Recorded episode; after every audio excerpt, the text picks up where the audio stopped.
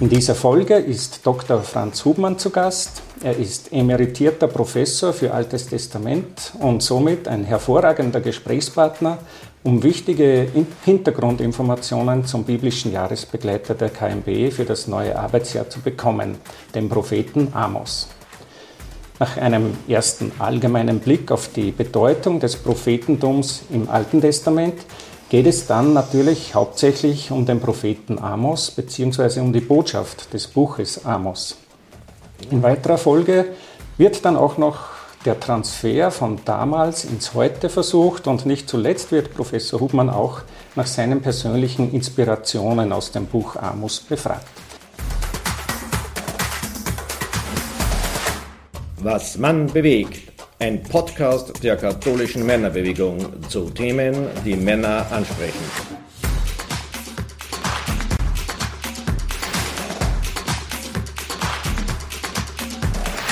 Mein Name ist Wolfgang Bögel, ich bin theologischer Assistent der katholischen Männerbewegung der Diözese Linz.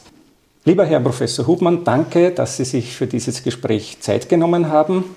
Bevor wir uns dieser interessanten biblischen Gestalt des Amos nähern, möchte ich mit Ihnen kurz den Stellenwert und die Bedeutung des Prophetentums im Alten Testament allgemein besprechen.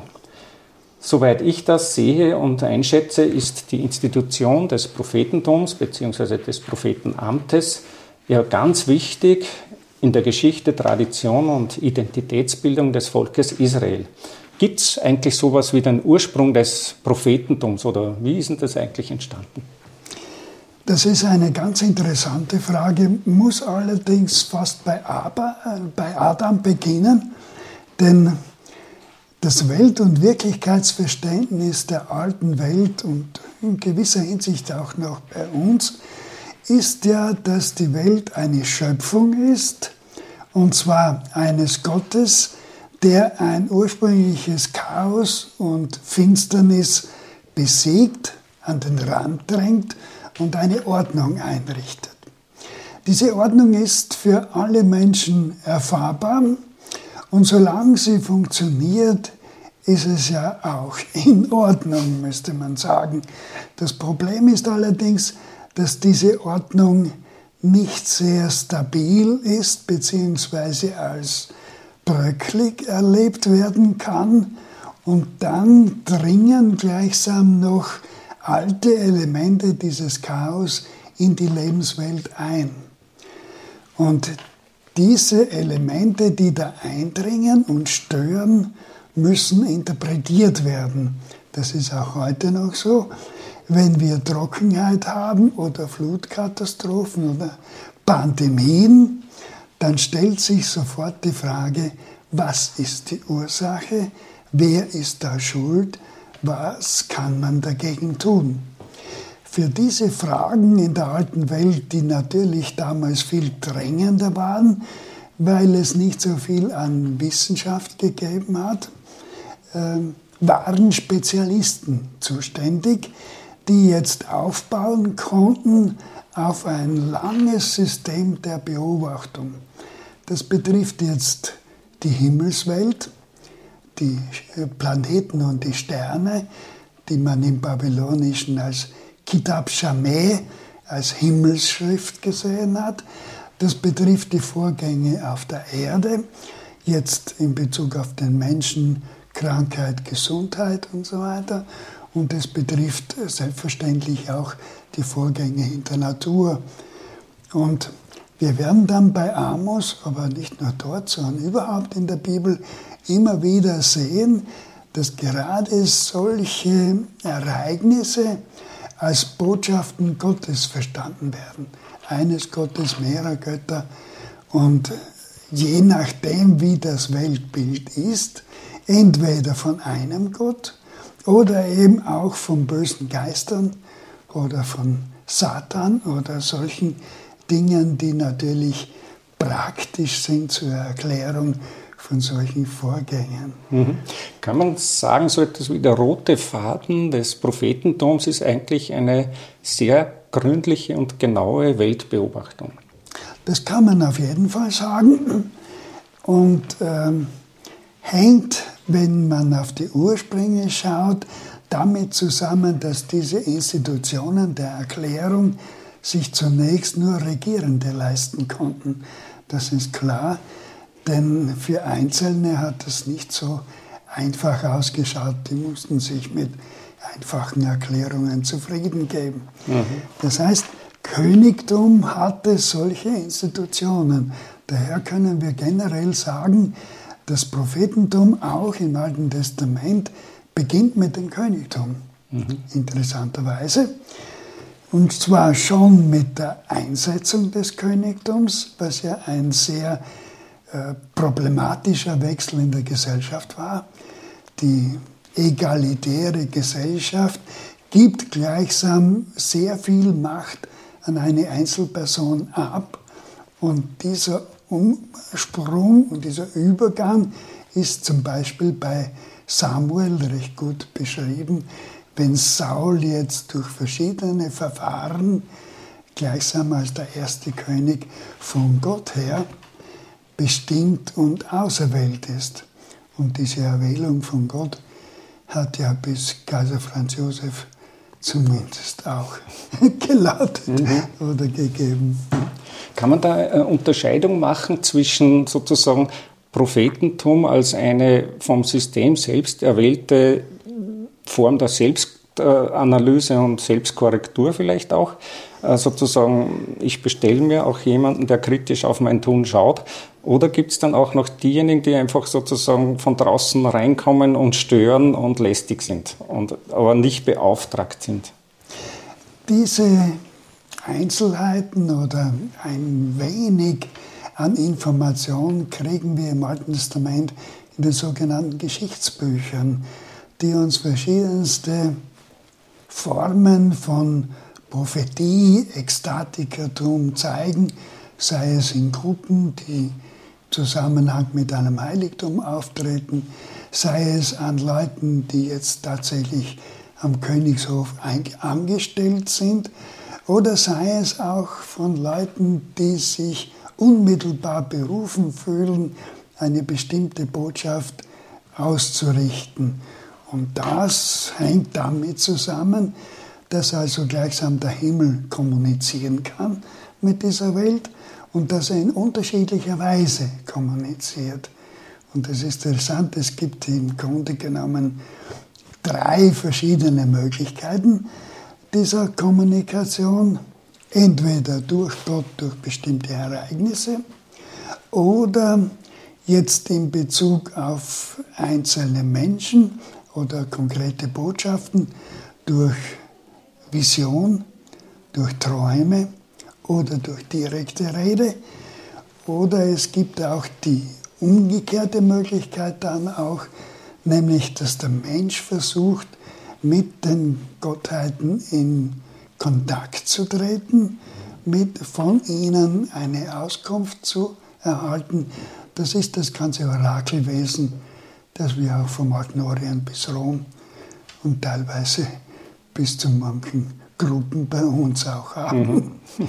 Jedenfalls äh, ist es so, dass offensichtlich in der biblischen Tradition da immer Gott mit im Spiel ist.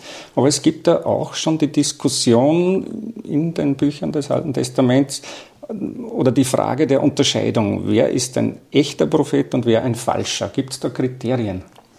Das ist ebenfalls eine sehr interessante Frage, eine vieldiskutierte Frage, hängt auch davon ab vom Standpunkt des einzelnen Bibellesers oder Exegeten, wie das angeschaut wird. Aber ich möchte mal grundsätzlich ein paar Sachen sagen. Erstens einmal, wir haben im Buch Deuteronomium im 18. Kapitel ein sogenanntes Prophetengesetz. Da werden zwei Dinge festgehalten. Erstens einmal, Prophetie kann nur in Nachfolge von Mose funktionieren oder in richtigen Bahnen gehen.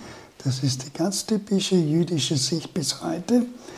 Und zweitens, es gibt jetzt auch dort ein Kriterium, das interessant ist, aber völlig unbrauchbar, nämlich äh, man braucht sich nicht zu fürchten vor Verkündigungen und Ankündigungen, die sich nicht erfüllen. Das ist also von vornherein falsch. Mhm. Dieses Kriterium ist allerdings unbrauchbar. Und zweitens ist dieses Kriterium nicht anwendbar für alle Heilsweissagungen des Alten Testamentes. Grob gesagt könnte man sagen, von Jesaja, die Kapitel 40 bis 66, sind nach diesem Kriterium falsche Prophetien. Nach diesen Kriterien sind alle heilsvollen Ausblicke in den Prophetenbüchern falsche Prophetie, mhm. weil sie bis heute im Grunde genommen offen sind. Mhm. Spielt ja auch im, äh, im, Buch Amos dann eine Rolle. Richtig. Ähm, Im letzten Richtig. Kapitel. Richtig. Genau. Ähm, vielleicht äh, ist es irrsinnig spannend, Ihnen zuzuhören, aber kommen wir doch jetzt konkret zur Gestalt dieses Amos oder zum, zum Buch Amos. Vielleicht ein paar grundlegende Sachen, die, die man wissen muss, um dieses Buch richtig verstehen zu können. Da möchte ich fast auch auf die praktischen Seiten ein bisschen hinweisen. Erstens einmal in jeder oder fast jeder Bibel gibt es eine knappe Einleitung zu diesem Buch, wo jetzt versucht wird, diese Gestalt und dann auch die Zeit ein wenig zu beschreiben. Wer ist dieser Mann? Was tut sich in seiner Zeit? Wo tritt er auf? Gegen wen redet er? Und so weiter. Allerdings, jeder Leser wird feststellen, wenn ich jetzt Amos durchgehe, für viele Texte habe ich keinen Hintergrund. Überhaupt keinen.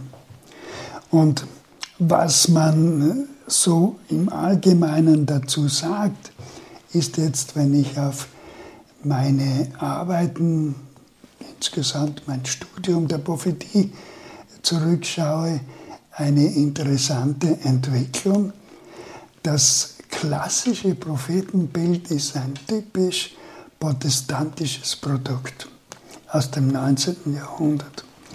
Und zwar steht da im Hintergrund, dass dieser unabhängige, selbstständige, nur mit Kontakt mit Gott auftretende Prophet gleichsam diese Idealgestalt ist, die keinen Kult, die kein Priestertum braucht und die über allen Institutionen steht. Mittlerweile hat man dieses Prophetenbild verabschiedet. Da möchte ich nur in Klammer dazu sagen, einer der besonderen Befürworter war der Professor Ewald in Göttingen, der sich auch als so ein Prophet gefühlt hat und sich angemaßt hat, dem Papst Pius einen Brief zu schreiben, weil er seiner Meinung nach sich nicht richtig verhält. Da sieht man ungefähr die Auswirkungen dazu. Heutzutage ist man sehr vorsichtig in Bezug auf den Propheten aus dem ganz einfachen Grund, weil sich aus diesen Schriften nicht mit Sicherheit herauslesen lässt, was ist jetzt eigenständiges, sicheres, unbedingt äh, authentisches Wort dieses Propheten und was gehört zur Entwicklung des Buches. Sie haben das letzte Kapitel schon angesprochen. Das hat einen Aspekt auf äh, Juda hin und nicht auf das Nordreich. Das ist also in eine andere Zeit zu verlegen. Und verschiedenste andere Texte können wir dann auch anschauen, die äh, nicht mit dem Amos des mhm. 8. Jahrhunderts gut in Verbindung gebracht mhm. werden sind. Daher muss man zunächst einmal auf das Buch schauen. Was will das Buch?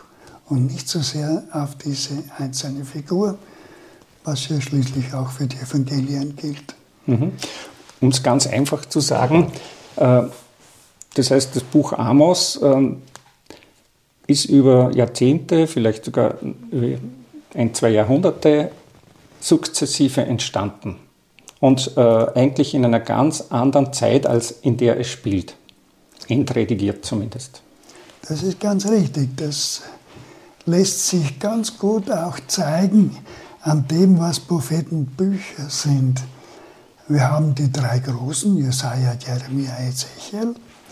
Und dann haben wir eben dieses Zwölf-Prophetenbuch, in das Amos auch hineingehört, mit längeren und kürzeren Texten, auf jeden Fall Texten, die für sich nicht eine Rolle füllen würden, also eine Buchrolle füllen würden. Daher hat man die zusammengestellt. Und man kann jetzt in Bezug auf die Entstehung dieser Texte davon ausgehen, was ist die älteste Notiz bezüglich der Auftritte dieser Leute, das wäre eben Amos, und was ist die letzte? Das wäre das Buch Maleachi. Und in diesem Rahmen müsste man gleichsam auch die Entwicklung des Buches sehen. Mhm.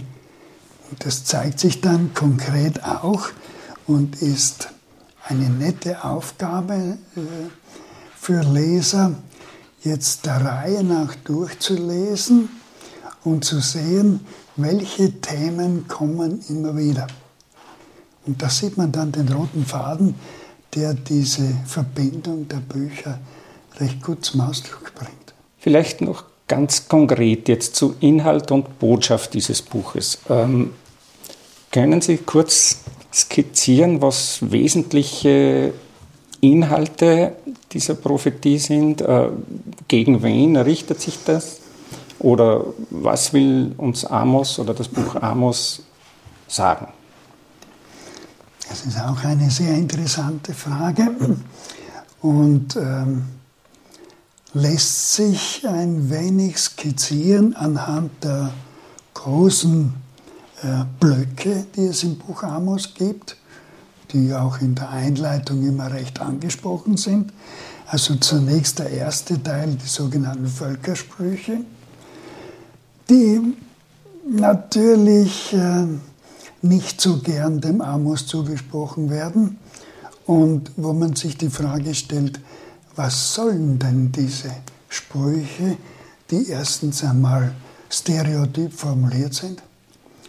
Es beginnt immer wieder wegen drei Vergehen, ja, wegen vier sehe ich oder trete ich auf und tue das und das. Und die Folge ist immer, ich werfe Feuer in die Paläste da und dort und äh, bringe sozusagen eine Strafe herbei. Da stellt sich die Frage, was haben Völkersprüche in der Prophetie zu suchen? Dann ist interessant, dass fast alle Prophetenbücher große Teile Völkersprüche enthalten. Warum ist das so? Der Hintergrund ist die, möchte fast sagen, zentrale Verordnung der Prophetie ursprünglich, nämlich dass sie in erster Linie dazu da war, das Gesellschaftssystem zu schützen und auch vor Feinden. Daher war deren, deren Zusage und Ermunterung natürlich wichtig und schließlich auch ein anderes, ähm, eine andere Aufgabe, die wir auch bei Amos finden, nämlich die der Fürsprache. Dafür bitte bei Gott, wenn dieser Mensch schon, so wie man annimmt, eine besondere Beziehung zu Gott hat, dann ist er auch ein wirksamer Fürsprecher. Und das ist ja uns nicht fremd, wenn wir an die Mutter Gottes und die verschiedensten Heiligen mhm. denken. Da wären wir ja dann auch schon wieder bei der Gestalt des Mose oder sogar noch früher in den ganz ersten Büchern des Alten Testaments. Richtig. In dieser Fürsprache vor Gott oder bei ja, Gott. Ja. Mhm. Okay, äh, ich sehe ja zwei große Linien äh, der Botschaft oder Kritik. Das eine ist, sage ich mal, Kritik an Herrschenden bzw. an sozialen Missständen, sage jetzt mal gesellschaftspolitische Ausrichtung. Und der zweite große Teil ist so Kritik am Kult, an der Art, wie, wie die Religion ausgeübt worden ist. Es stimmt. Ähm, die soziale Kritik ist kein äh, Spezifikum von Amos, sondern findet sich von Jesaja bis zum Schluss natürlich auch bis ganz durch bei den zwölf Propheten, immer in verschiedenen Abstufungen natürlich, öfter mit einem konkreten Hinweis auf bestimmte Momente, die allerdings auch so beschrieben sind, dass sie ja, allgemein gültig sind. Und das ist das Besondere bei Prophetenbüchern, dass sie eben nicht Einzelauftritte jetzt mit Punkt und Beistrich schildern, sondern so gebracht sind, dass sie die nächste Generation oder zehn Generationen später und so weiter auch genauso sehen können darin, sich bei der Nase nehmen und sich betroffen fühlen. Mhm. Kann man auch sagen, dass es manchmal auch um eine nachträgliche Deutung der Geschichte geht? Das auf jeden Fall. Mhm. Das auf jeden Fall. Da gibt es auch ganz äh, eindeutige Hinweise oder die wir zumindest meinen, so interpretieren zu können, wenn es heißt, da geht nach Gelgal und sündigt, geht nach Bethel und vermehrt die Sünde und die Strafe heißt dann, Gilgal wird äh, in die Gefangenschaft gebracht und Bethel wird zu einem Unheilsort.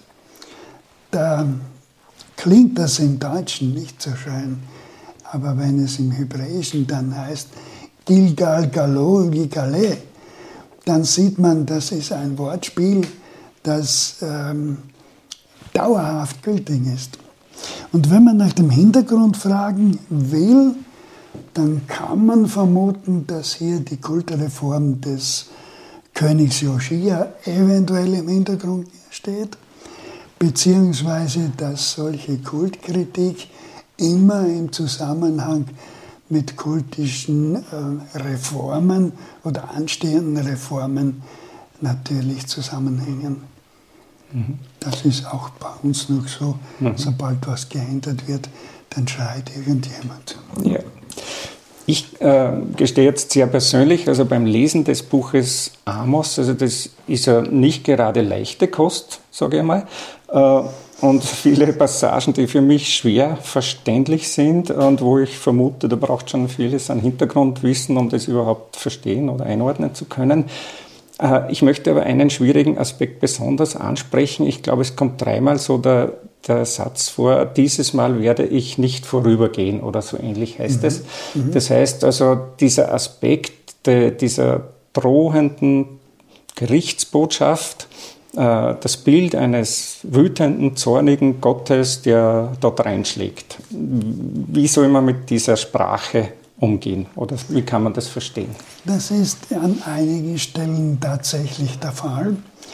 Wir haben allerdings auch den Visionszyklus, wo in den ersten beiden Visionen Amos einen Einwand macht und sagt, hör doch auf, sei gnädig, Jakob ist doch so klein und Gott bereut dieses Unheil und tut es nicht. Aber Sie haben recht, am Schluss wird es dann äh, doch, äh, wie soll ich sagen, äh, ernster und, und dramatischer. Nur ist das nicht das letzte Wort. Man hat das äh, in der Prophetenforschung, solange man ihn so als diesen unabhängigen, selbstständigen Mann Gottes gesehen hat, überbetont. Und gesagt, ja, der Prophet Amos ist nichts anderer, der da herumgeht im Volk und nur noch schaut, äh, was trifft jetzt alles für diese total negative Botschaft zu. Gleichsam so der Totenvogel des Volkes. Das ist unmöglich. Das ist ähm, religionsgeschichtlich und auch frömmigkeitsgeschichtlich unmöglich. Es könnte bei uns keinen Propheten geben, der nach Rom geht und sagt, Rom geht unter. Zum Beispiel, der, der kommt nicht an, das geht nicht. Und das wäre ein anderes Kriterium für Prophetie. Prophetie hat im Grunde genommen, so wie bei Mose natürlich, im Grunde genommen die, die Grundlagen des Glaubens zu verteidigen und zu betonen. Daher des Öfters im Buch Amos auch, ich habe aus, äh, aus Ägypten herausgeführt, habe euch 40 Jahre durch die Wüste geführt und so weiter. Also wo diese Grundlagen angesprochen sind.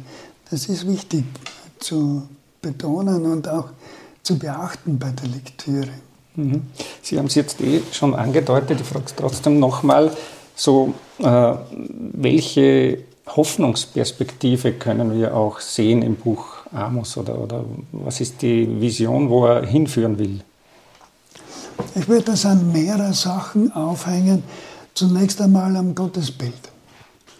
Das ist vielleicht überraschend, aber wenn man Amos durchliest und immer wieder Stellen findet, an denen Gott als Herr der Welt und der Schöpfung dargestellt ist, dann ist das ein erster Hoffnungsaspekt insofern, als die Regie und die endgültige Linie bei Gott verankert ist. Das zweite ist dieser Aspekt im Gottesbild, nämlich des Erbarmens und äh, des Bereuens. Auch das ist ein interessanter Aspekt im Alten Testament, das wir gar nicht so recht kennen. Und der dritte Punkt ist interessanterweise immer wieder eine Wiederherstellung einer idealen Ordnung, die in der also alles so läuft, wie es sein soll. Und das ist gern mit landschaftlichen Bildern ausgedrückt, dass jeder unter seinem Feigenbaum sitzen kann, die Früchte essen, dass er, wenn er ein Haus baut, auch wirklich drin wohnen kann, wenn er einen Weinberg errichtet, auch dessen Früchte trinken. Denn die Unheilsverkündigung hat meistens die negative Seite davon. Das heißt, es wird versucht, gleichsam eine Umkehrung zu schildern. Mhm. Ja, vielen Dank. Äh, da, da könnte man vermutlich noch lange dranbleiben jetzt. Äh, ich würde aber jetzt in den nächsten Schritt äh, versuchen, mit Ihnen so, einen, so diesen Transfer zu schaffen. Was hat uns diese Gestalt des Amos oder diese Botschaft des Buches Amos heute und besonders uns auch als katholische Männerbewegung, die wir ihn ja im nächsten Jahr zu unserem biblischen Jahresbegleiter auserwählt haben. Ähm, welche Impulse können wir daraus nehmen? Oder was können wir aufgreifen, reflektieren, uns zu Herzen nehmen? Da kann man auch mehrere Dinge nehmen. Ich würde da verweisen auf das vierte Kapitel. Dort ähm, gibt es eine ganze Litanei, möchte man fast sagen, von aufgezählten Dingen, die Gott dem Volk angetan hat, wenn man so will. Und das ist nicht beachtet worden. Und immer wieder heißt es als Refrain, sie sind nicht zu mir umgekehrt. Ich würde das jetzt dahingehend werten, es gibt sozusagen Vorgänge, auch in unserer Welt immer deutlich zu erfahren, auf die sehr gut zu achten ist und die man nicht übersehen sollte, um nicht in eine Katastrophe zu laufen. Das wäre ein erster Punkt, also sozusagen die Achtsamkeit auf das, was geschieht und was gemacht wird. Das gilt jetzt nicht nur auf solche einzelnen äh, Naturphänomene, sondern genauso für die sozialen Phänomene. Allerdings muss man bei Amos beachten, der Mann arbeitet in einem begrenzten Feld, das nicht größer ist als Niederösterreich. Und von daher sind Transfers in unsere größere Welt nicht einfach.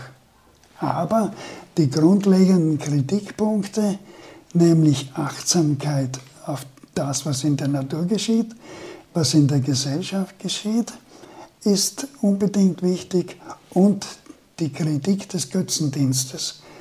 Auch das ist eine Sache, die nicht nur da in Amos ist, sondern durchgehend da ist und wo dann drohend im Hintergrund steht die Ankündigung des Tag des Herrn, eine durchgehende Sache in den zwölf Prophetenbüchern, die diese Bücher zusammenbindet und zum Teil schauerliche Sachen sagt. aus dem Buch Zephania zum Beispiel, eine ganze Litanei, die die Grundlage des Dies Irae sind, zum Beispiel. Aber diese äh, Ankündigungen sind auch eine Ansage dessen, was da geschieht, bleibt nicht ungestraft. Daher heißt es sehr, sehr gut aufpassen, vorsichtig sein mhm. und die Augen offen halten. Ich mache jetzt einen sehr gewagten Schritt und stelle Ihnen einfach die Frage, aus Ihrer eigenen Weltwahrnehmung und Weltbeobachtung, welche Themen könnten Sie sich vorstellen, würde, würde das Buch Amos heute äh, ins Spiel bringen oder, oder aufzeigen?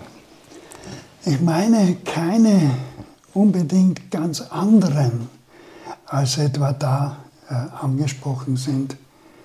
Zum Beispiel der Überfluss mit dem Kapitel äh, 4 oder auch Kapitel 6. Diese Sorglosigkeit in Bezug auf das, die Vorgehen, vor allem die Sorglosigkeit der herrschenden Gruppen, die also andere ausbeuten und sich um keine Folgen kümmern und so weiter. Das sind zum Beispiel schon Punkte, die ich meine, die so wichtig sind. Mhm. Weil vorhin so das Thema war Unterscheidung echte, falsche Propheten, fällt mir gerade ein, gibt es ja heute ganz stark auch so dieses, Thema der, der Verschwörungserzählungen und Mythen und äh, sozusagen, was ist, was ist da echte Botschaft, die, die uns Menschen wirklich betrifft und bewegt oder, oder was ist nur Angsterzeugung? Das wäre eine Frage für den Professor Gruber oder für andere Kollegen, die da mhm. besser informiert sind. Das ist klar. Aber es ist schon ein unglaublich merkwürdiges Phänomen, was da den Leuten alles eingeredet werden kann und welche katastrophale Folgen das im Einzelnen oft haben kann. Und da spielt das Internet sicher eine Rolle. Und mir scheint dieser ganze Betrieb ähm, nicht mehr kontrollierbar zu sein. Und das macht mir schon Kopfweh. Hm. Gibt es auch etwas, ähm, was vielleicht Amos an, an den Zuständen der heutigen Kirche kritisieren würde? Da muss ich nachdenken, ehrlich gesagt. Denn äh, die Kirche ist ja eine ganz andere Konstruktion, als das das alte Israel war. Von daher ist es äh, schwierig.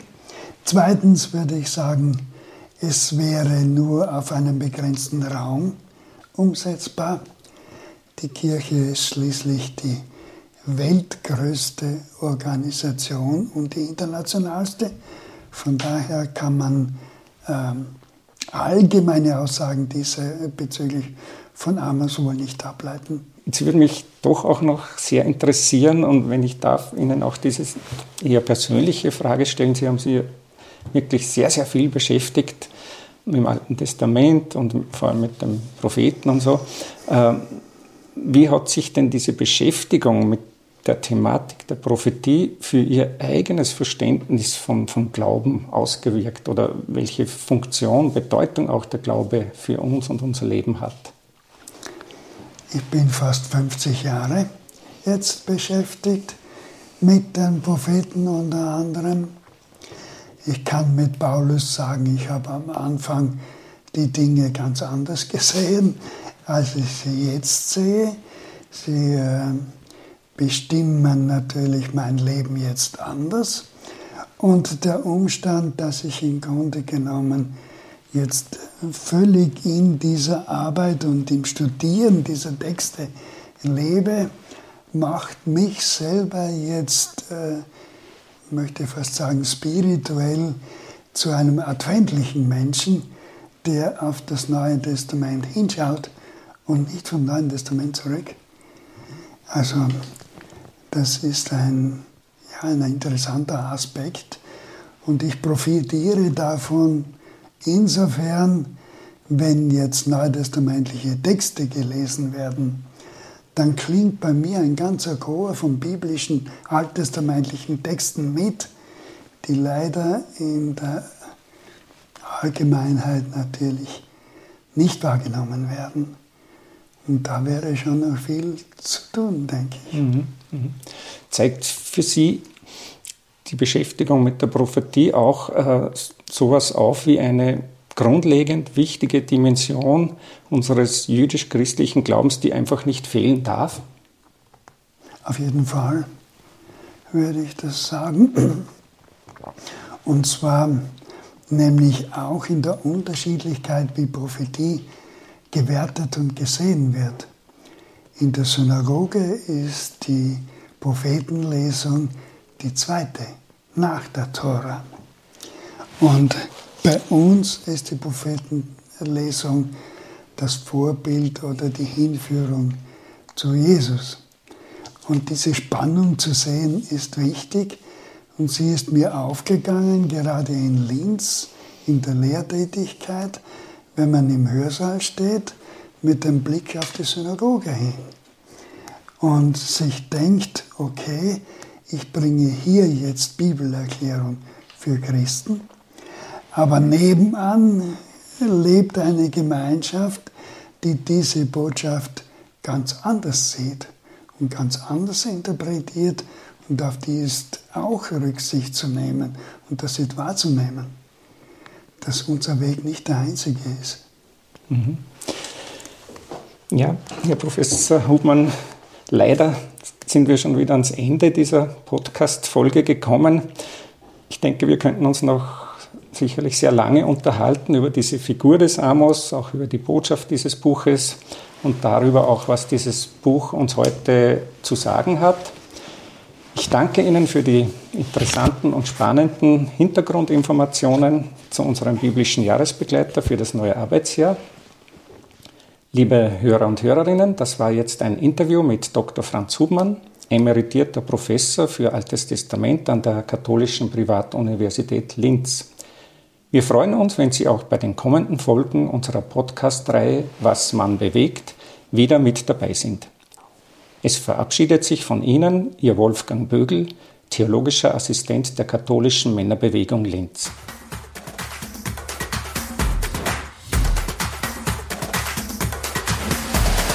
Danke fürs Zuhören. Bis zur nächsten Folge Was man bewegt. Euer KMB Podcast Team.